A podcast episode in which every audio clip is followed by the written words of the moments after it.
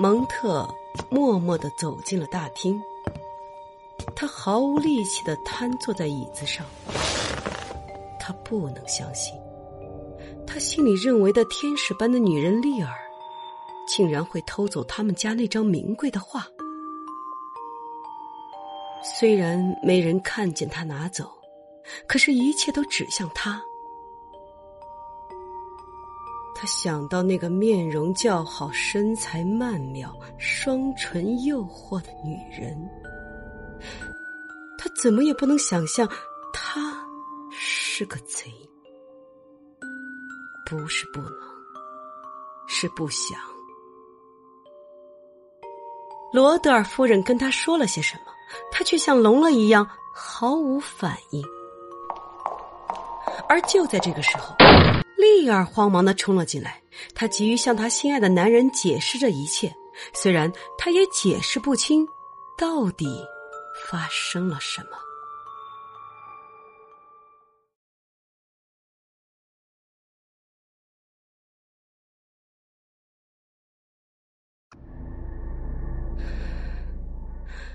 我不想再见到你了。你应该明白，你不能再留下来了。虽然，蒙迪，我知道你也很为难，但是你要相信我，那幅画不是我偷走的。你觉得我会因为这幅画而背叛你？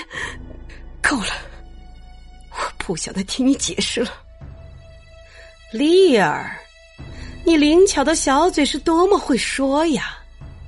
那幅画足够你背叛他了，它很值钱。哼，从你进我们家门的那一天起，我就不喜欢你，你是知道的，因为你那无耻的父亲和不知道干些什么肮脏勾当的母亲。啊，对了，你是他们生的，自然也肮脏无耻。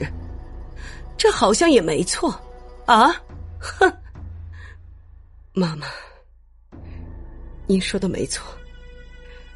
我虽然不想承认，可是这一次您是对的。